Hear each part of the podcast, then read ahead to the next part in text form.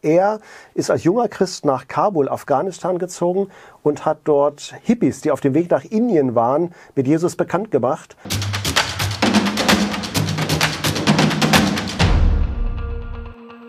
Herzlich willkommen zu Mission Hoch 3. Wir sind wieder hier und reden über Gott und die Welt. Heute mit Detlef Gabas. Er war selber Missionar in der Türkei und hat sich viel mit Missionen beschäftigt. Du hast gesagt, du hast drei Leute mitgebracht, die besonders prägend und spannend sind. Was sind das für welche?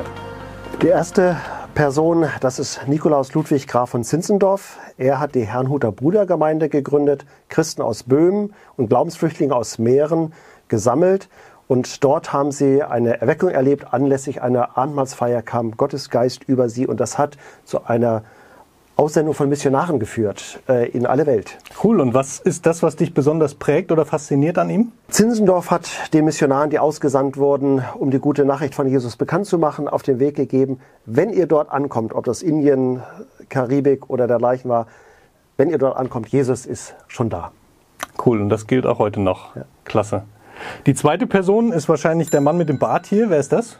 Das ist Hudson Taylor, der von 1834 bis 1905 gelebt hat. Er ist nach China gegangen und ist maßgeblich daran beteiligt gewesen, dass Chinas Millionen mit der guten Nachricht von Jesus bekannt gemacht wurden. Klasse. Und was lernst du von ihm für heute?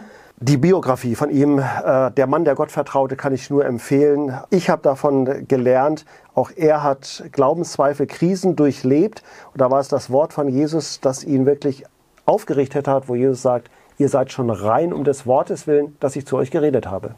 Ja. Also Missionare sind auch nur ganz normale Menschen, das gilt heute auch noch. Genau. Ein drittes Bild ist hier noch. Wer ist das? Ja, das ist Floyd McClung, der ist letztes Jahr zu Jesus heimgegangen. Er ist als junger Christ nach Kabul, Afghanistan gezogen und hat dort Hippies, die auf dem Weg nach Indien waren, mit Jesus bekannt gemacht. Er zog dann später nach Amsterdam und hat sich um vernachlässigte Menschen gekümmert. Und was ist besonders prägend an seinem Leben? Auf der einen Seite auch sein Klassiker, das Vaterherz Gottes.